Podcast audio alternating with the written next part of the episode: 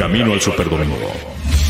El programa que te acerca al emparrillado de la NFL. Desde los casilleros hasta el momento en que se levantará el trofeo Vince Lombardi. Todo, todo en el Camino al Superdomingo. Camino al Superdomingo. Hola, ¿cómo están? Buenas tardes, bienvenidos a Camino Superdomingo. Esto es Máximo Avance eh, y estamos ya arrancando esta edición del lunes. Uno. No, no puedo hablar bien. no se me voy a atorar la pastilla.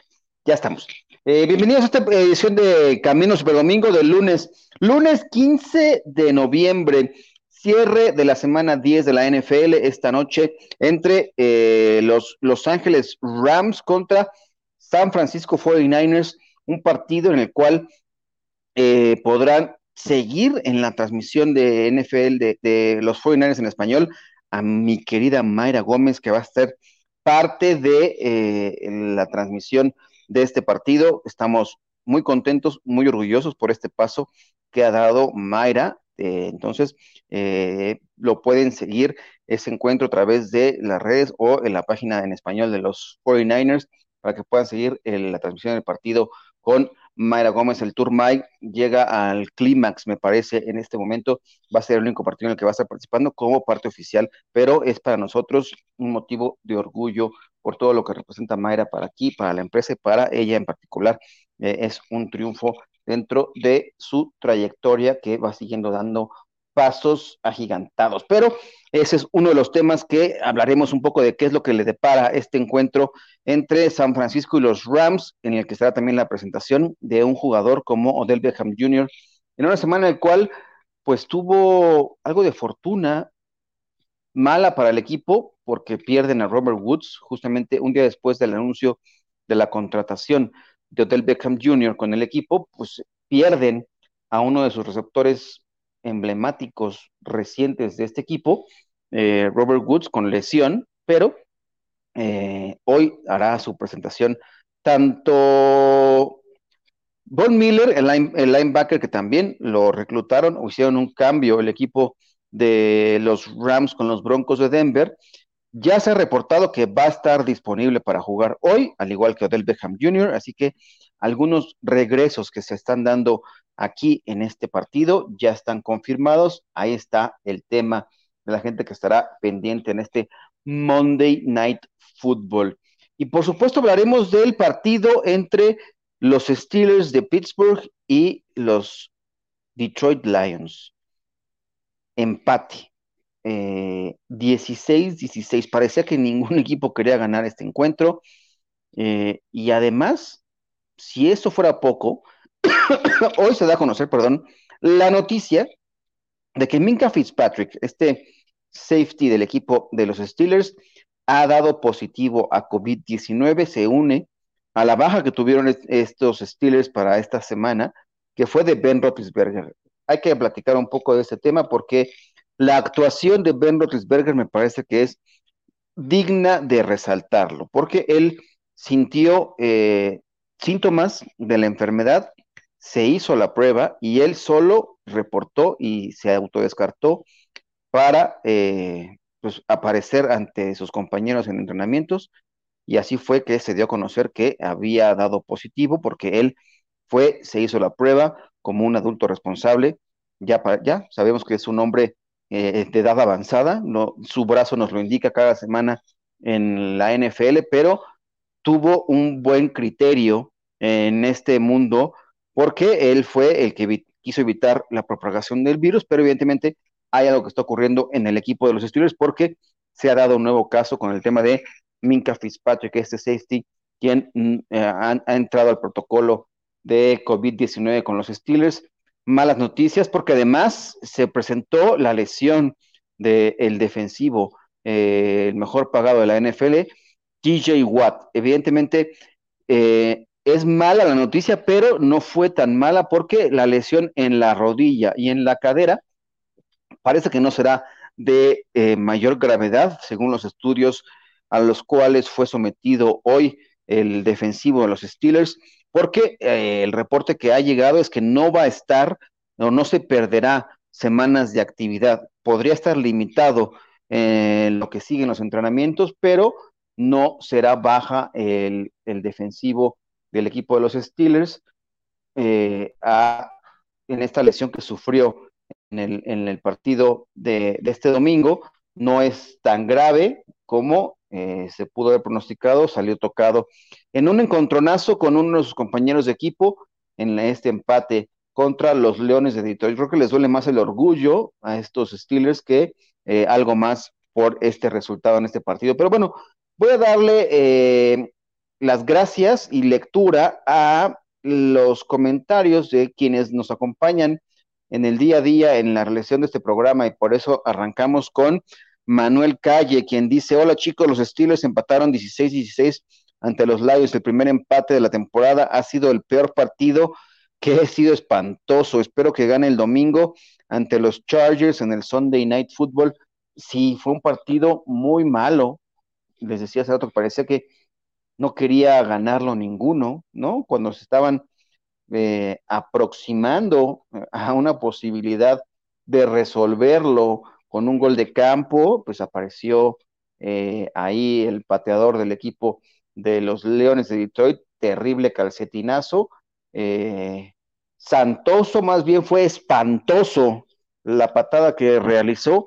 Y bueno, y del otro lado, un jugador que había jugado muy bien recientemente, Pat Freymouth, ¿no? El ala cerrada de primer año, comete un error terrible cuando parecía que el equipo de los Steelers se encaminaba a por lo menos intentar un gol de campo de, su, para darle el triunfo ya en el tiempo extra, pues eh, un balón suelto que eh, impide que la ofensiva siguiera avanzando y hasta ahí terminó la situación.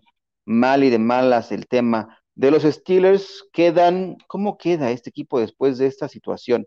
El empate, evidentemente, pues eh, no es nada favorable para el tema de las estadísticas de este equipo, ¿no? En los standings, cómo están colocados estos Steelers después de este empate, evidentemente están en segundo lugar de su división, detrás del récord de los Cuervos de Baltimore, que es de 6-3, vienen los Steelers 5-3-1, ¿no? Con medio juego de diferencia. Atrás está Cincinnati, que eh, tiene marca de 5-4, y Cleveland se queda en el fondo con 5-5. Estos cafés, Browns, perdón, no son cafés, discúlpenme. Los Browns de Cleveland, eh, la verdad es que eh, se vieron muy mal ahora en el partido contra los Patriotas de Nueva Inglaterra, que los deja en el fondo de esta división y con un Baker Mayfield que también salió lesionado en este partido, tema de rodilla, ya traía un asunto con el hombro izquierdo y ahora se suma una, una nueva, un nuevo padecimiento de Baker Mayfield, quien tuvo que abandonar el partido porque salió con un fuerte golpe en la rodilla. Evidentemente, dice el coach eh, Kevin Stefanski que de no haber sido porque el partido ya estaba realmente definido contra los Patriotas, podría haber regresado a la actividad. Baker Mayfield, que terminó con números eh, bastante malos este partido, 11 pases completos de 21 intentos, solamente 73 yardas, un pase de touchdown, una intercepción, Case Keenum entró eh, después de que sale lesionado y tuvo mejores números, ocho pases completos de dos intentos, 81 yardas, no tuvo touchdown, pero tampoco sufrió intercepción, su rating fue mejor de Case Keenum, 85.8 por encima de los 56.2 puntos que registró el eh, titular e indiscutible, no sé si ya le podemos poner esta etiqueta de indiscutible a Baker Mayfield porque se vio bastante mal. En el partido, una derrota de 45 por 7 frente a los Patriotas de Nueva Inglaterra, que parece que eh, pues, este equipo se quiere meter en la pelea, en la conversación por la división este de la conferencia americana.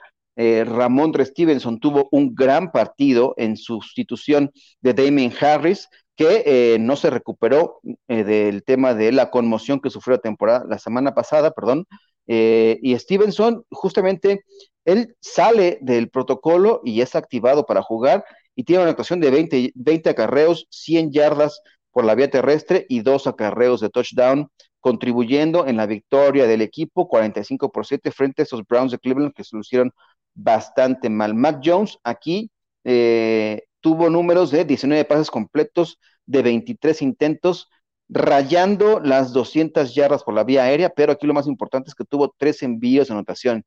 Hay que sobresalir y hay que destacar que Jacoby Meyers, el receptor abierto del equipo de los Patriotas de Nueva Inglaterra, era el jugador con más yardas en la historia de la NFL sin conseguir un touchdown, pues ahora se terminó esa malaria para él.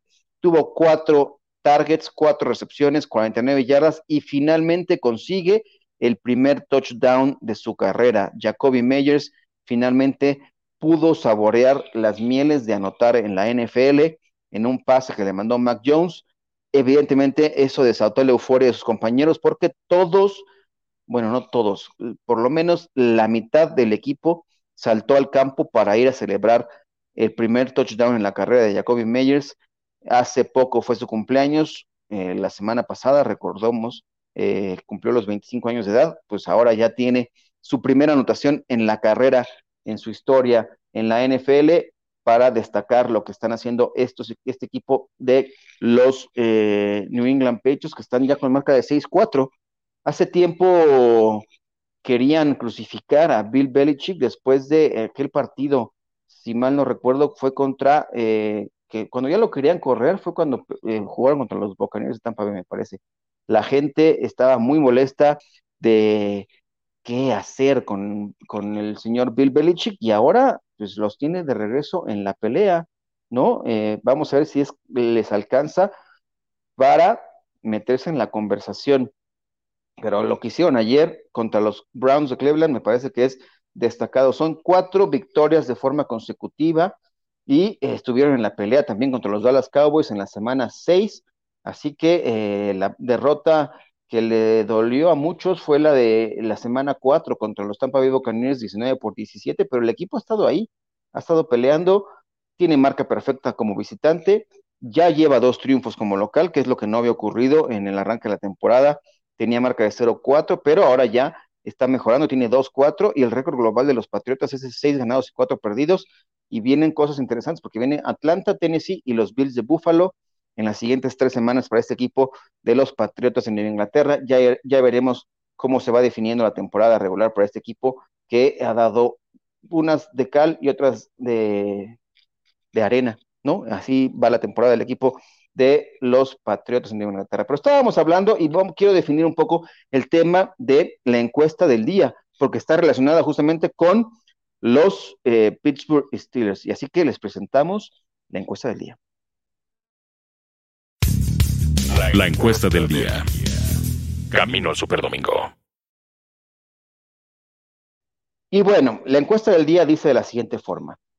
Tocaron fondo los Steelers con el empate del domingo frente a los Detroit Lions en casa y las opciones son A, no, pueden caer aún más bajo. Bueno, perder hubiera sido más bajo, pero bueno, no sé si el empate no los deja muy bien parados, que digamos. B, Sí, es una vergüenza que hayan perdido, ¿no? Que hayan empatado contra el peor equipo de la NFL, que son los Detroit Lions. Bueno, le estoy poniendo en mi cosecha.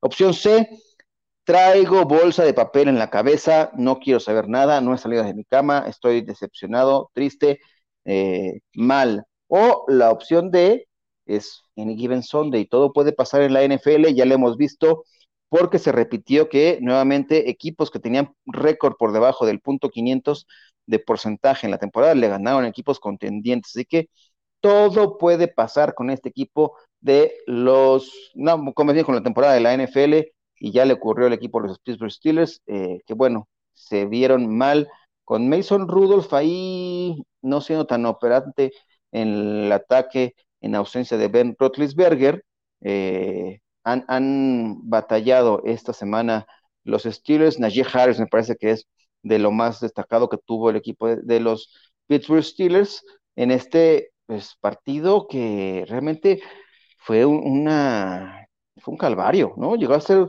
el, tiempo extra fue terrible, igual que la recta final, eh, muy, muy lamentable eh, cómo se desempeñaron los dos equipos, ¿no? Destacar de algún modo lo que hizo Najee Harris con 26 acarreos, 105 yardas, no tiene touchdown, pero el jugador que me parece que se lleva el partido, y es lo que hay que ver y resaltar de este encuentro, es lo que hizo eh, de Andre Swift porque tuvo 33 intentos de, de, toques, de acarreos, 130 yardas generó el corredor del equipo de los Leones de Detroit y eh, por ahí le robaron dos de sus compañeros corredores, eh, entraron, tuvieron muy poca participación, dos acarreos para Iwebuiki, que tuvo dos acarreos, 56 yardas, un touchdown, y, Jefferson, tres acarreos, 41 yardas, el otro touchdown se lo quitaron. Si en el mundo fantasy no estábamos hablando de topes porque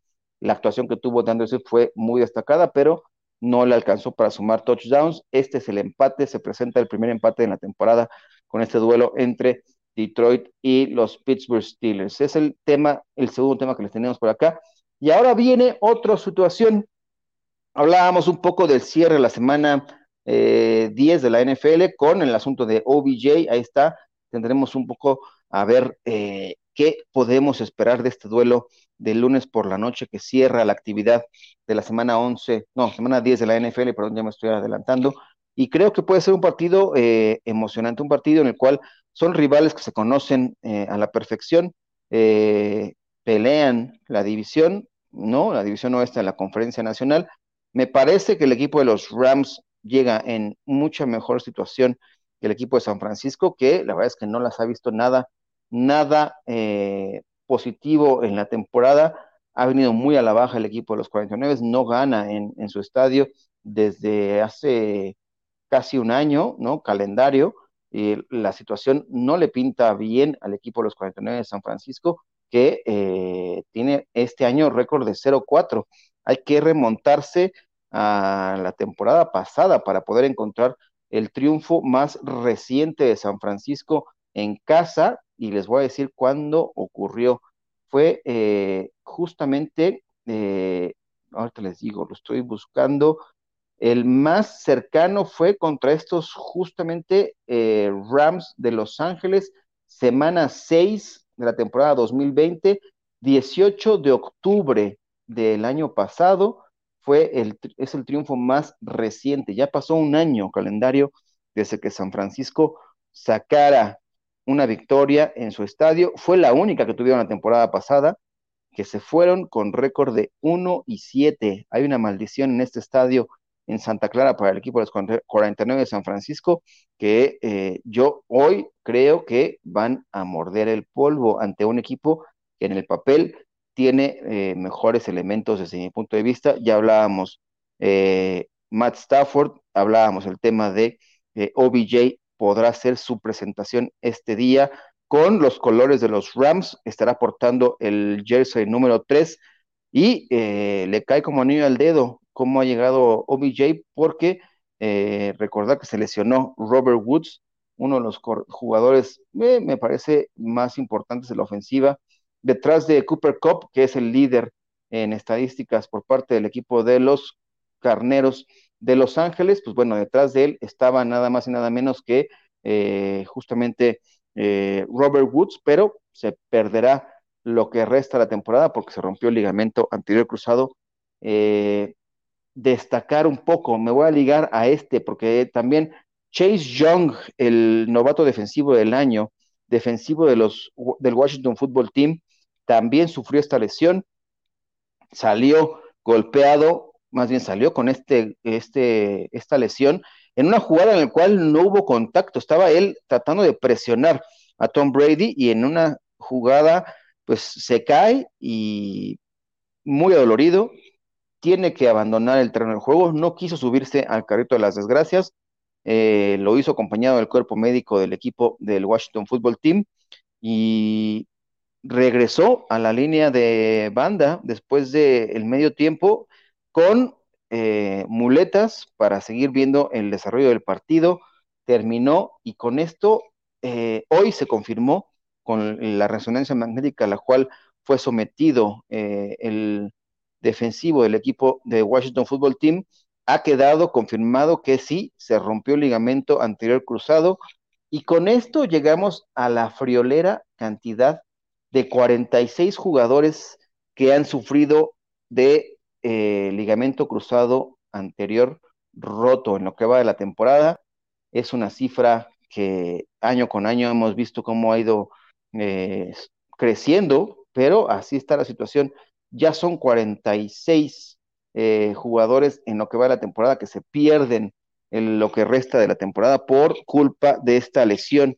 Eh, ya hablábamos de la más reciente, que es esta de Chase Young, pero les voy a dar algunos números porque hay 18 jugadores dieron, sufrieron esta lesión previo al arranque de la temporada, o sea, en el proceso de la, de la pretemporada fue que sucedió esto. Y el primero, de Sean Hamilton, del equipo de los Broncos de Denver, fue el que inauguró esta lista, 18 en total, y ahí hay corredores como Gus Edwards del equipo de los Cuervos de Baltimore, Marcus Peters, eh, cornerback también de estos Cuervos de Baltimore, Eddie McCarron, un quarterback del equipo de los eh, Falcons de Atlanta, por decir solamente algunos de los 46. Y los más recientes, ya en temporada regular, tenemos el nombre de Chase Young, que se suma. Ayer mismo, el fullback del equipo de los Raiders de Las Vegas, Alec Ingold, también sumó eh, el número 45 en la temporada. Jevon Kinlow del San Francisco fue el número 43, pero hay una lista pues que alcanza los 46 nombres en lo que llevamos de 10 eh, semanas. 4.6 en promedio por, por semana. Eh, terrible lo que está pasando con eh, el reconocimiento y hay una liga, si quieren seguir, el ACL Recovery Club, eh, ACL, si quieren seguir esa cuenta en Twitter, de ahí está la información de qué pueden hacer estos jugadores de la NFL que han salido con esta lesión terrible que termina hoy, afortunadamente solo termina con temporadas. Anteriormente esta lesión acababa con carreras porque era muy difícil recuperarse. Bueno, vamos a ir con la lectura de algunos de los mensajes que tenemos por acá. Creo que me quedé con el querido Manuel Calle, quien dice, ganaron tus Cowboys, abuelo, perdieron mis Buccaneers, Broncos y los Seahawks. Bueno, afortunadamente mis Cowboys dieron de qué hablar, dieron una paliza al equipo de los eh, Falcons de Atlanta, que le dieron una satisfacción eh, a mi querido coordinador defensivo, ¿no? Dan Quinn, que es el ex head coach del equipo de Atlanta, pues ahora eh, un gran triunfo por parte de la defensiva y de por parte en general del equipo de los Cowboys, luciendo eh, el maestro Ezequiel Elliott con acarreos de touchdown. Y bueno, fue un, partido, me parece, redondo para el equipo de Dallas, salvo la lesión que sufrió eh, Lamb, tuvo una contusión en el brazo, no fue, no me parece que vaya a ser algo que, que pueda crecer, pero buena actuación por allá. Dice Jesús Niebla, los problemas siempre han tenido desde que empezó la temporada los lamineros, nada más que eh, porque Santoso es malísimo para patear y no me hagan hablar de Goff, es partido, era ganable, sí, era un partido ganable, ni modo, mi estimado Jesús, por lo menos no perdieron, como bien decías hace rato en el otro programa, llevan dos semanas sin perder, ¿no? Pero evidentemente no han podido ganar, que es lo que eh, pues la afición como tú espera. Manuel Calle dice, Green Bay de tu primo Julián ganó ante Seahawks con ajustes y los Chiefs ganó ante los Raiders. Escuché a Ian Roundtree, señorita Mayra y Arturo Carlos ayer en radio, estuvo bueno. Gracias por seguir ahí las transmisiones. Eh, sí, eh, tuvimos ayer doble cartelera a través de la Octava Sports con el equipo de Máximo Avance. El partido de béisbol que le estábamos llevando por la tarde entre los marineros de Seattle y los cerveceros de Milwaukee, creo que daban más emociones que eh, la blanqueada que finalmente recibió el equipo de los Seahawks en el regreso de eh, Russell Wilson. Ese fue el primer partido que les llevamos a través de el 1030 de AM o el 107.3 de HD2 digital allá en la octava Sports. Bueno, son los que les llevamos y por la noche ya el que nos comentaba Manuel Calle, este partido que también fue el despertar de los Kansas City Chiefs Comentario también de Arturo Lozada, dice, pues en realidad es una temporada atípica. En dado caso, tocó también fondo los Ravens, Tampa, Cleveland, Cardinals y Seattle. Pues sí, es una temporada en cual pues muchos equipos han ido al alza y a la baja, eh, irregularidad o eh, una liga pareja. No sé qué les parece. Si es que este equipo es una liga que te permite tener sorpresas semana a semana o que hay equipos que en realidad pues no tienen madera para llegar a la postemporada. Ya veremos en qué, con qué versión se quedan ustedes. Ojalá hayan contagiado de COVID a Goff para que entre Blau. Peor no podemos estar. fuertes palabras de Jesús Niebla. Ah, qué fuerte. Ayer en el Buccaneers perdió ante Washington Football Team, estuvo malísimo el partido. Yo disfruté mucho esos dos touchdowns de Antonio Gibson, pero son por otros motivos de fantasy fútbol, así que pues cada quien, cada quien habla de la feria como le va. Iván García, hola a todos, feliz por mis pads. Esos pads, bien, jugaron bien. Y dice, los pads levantan la mano para los playoffs. ¿Les alcanzará para trascender en los playoffs o ya con clasificar se dan por bien servidos los aficionados de los eh, Patriots? Díganme, ¿qué les pareció la actuación de eh, Mac Jones, de Ramondre Stevenson? Creo que se vio bastante bien este corredor. Eh, ya me están diciendo, vámonos ya, muy rápido, últimos comentarios. ¿Qué más tenemos en la chistera por acá? Déjame ver qué más tenemos de noticias que creo que valgan la pena, sino para que se vaya preparando la gente para eh, lo que es el Monday Night Football. Si se quieren trasladar, eh, hoy será una versión más express de este Camino Super Domingo. Vamos a ir con un, una sección que a mí me gusta mucho. ¿Qué pasó un día como hoy en la historia de la NFL? Y un día como hoy, pero de 1998, Emmett Smith de los Dallas Cowboys subió al tercer lugar de la lista de todos los tiempos de touchdowns al llegar a 127, superando en ese entonces a Jim Brown. Estaba, eh, estaban empatados con 126. Smith se retiró en el segundo lugar de todos los tiempos con 175 anotaciones totales, solamente detrás de Jerry Rice. Brown ocupa actualmente el décimo sitio con los 126 touchdowns. Ahí está un poco de historia para ustedes que les, les gusta acompañarme en este recorrido de qué pasó un día como hoy en la historia.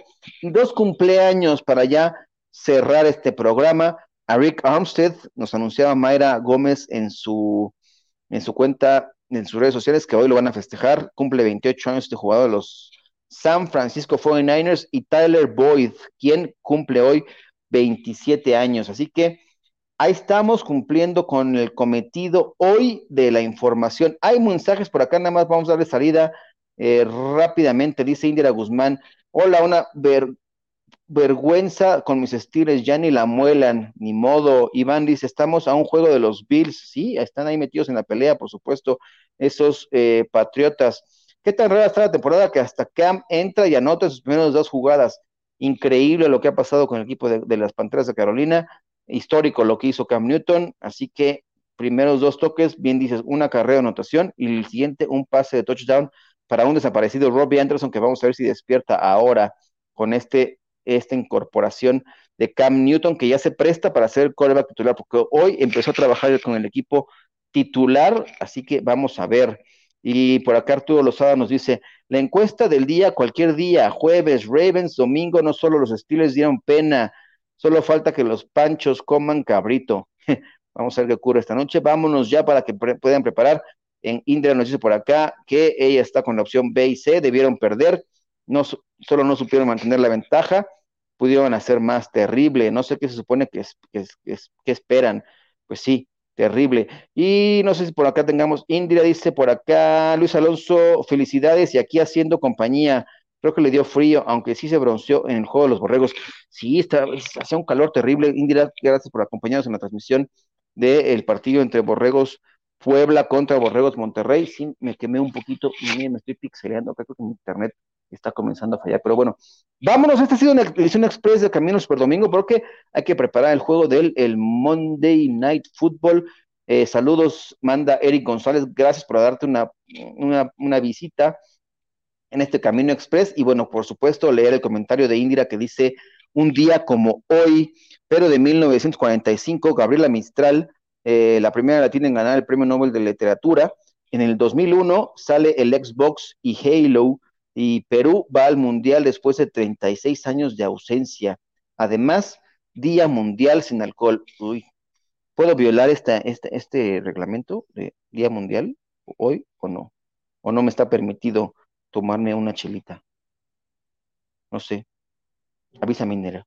Si no, me quedo aquí ya. Yo quería ver el partido, pero ya me estás diciendo que es el Día Mundial sin alcohol. O Día Mundial sin alcohol de, de curarse las heridas.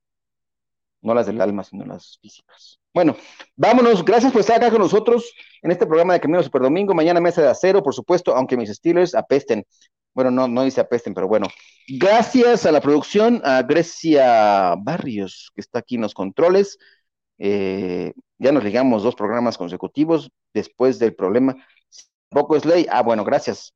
Ya me dieron luz verde, así que voy a ir a ver el partido del Monday Night con una chelita. Así que gracias a todos ustedes. Nos vemos mañana que hay eh, Camino al Super Domingo y por supuesto toda la programación que tenemos aquí en Máximo Avance, la casa del fútbol americano en México. Hasta la próxima. Esto fue Camino al Super Domingo, el programa que te acerca al emparrillado de la NFL. Camino al Super Domingo.